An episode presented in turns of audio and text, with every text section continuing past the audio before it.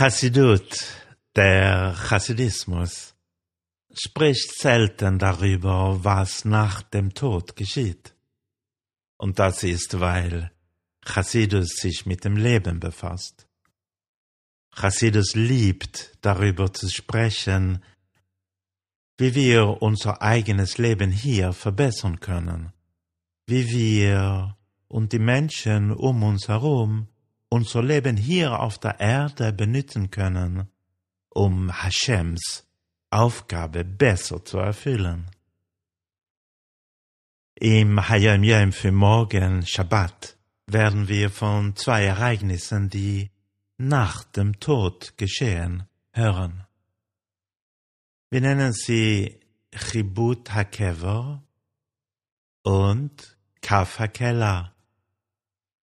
Es handelt sich dabei nicht um irgendwelche Strafen, sondern etwas salopp gesagt, um das Ablegen der Kleidung, in die sich die Seele hier in unserer Welt kleidete. Es kann aber ein unangenehmer Reinigungsprozess sein, und der Rebbe spricht darüber, wie wir ihn leichter gestalten können.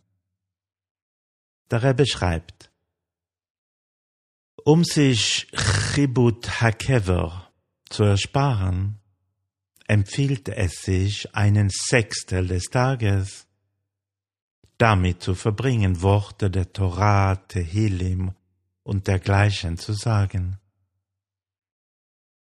Um die Seele zu reinigen und das Kafakella zu vermeiden, ist es gut, Mishnayes, Tanja und Tehillim tagsüber, immer wenn es möglich ist, auswendig zu sagen. Das ist der ganze Text des Hayam Yems für morgen Shabbos.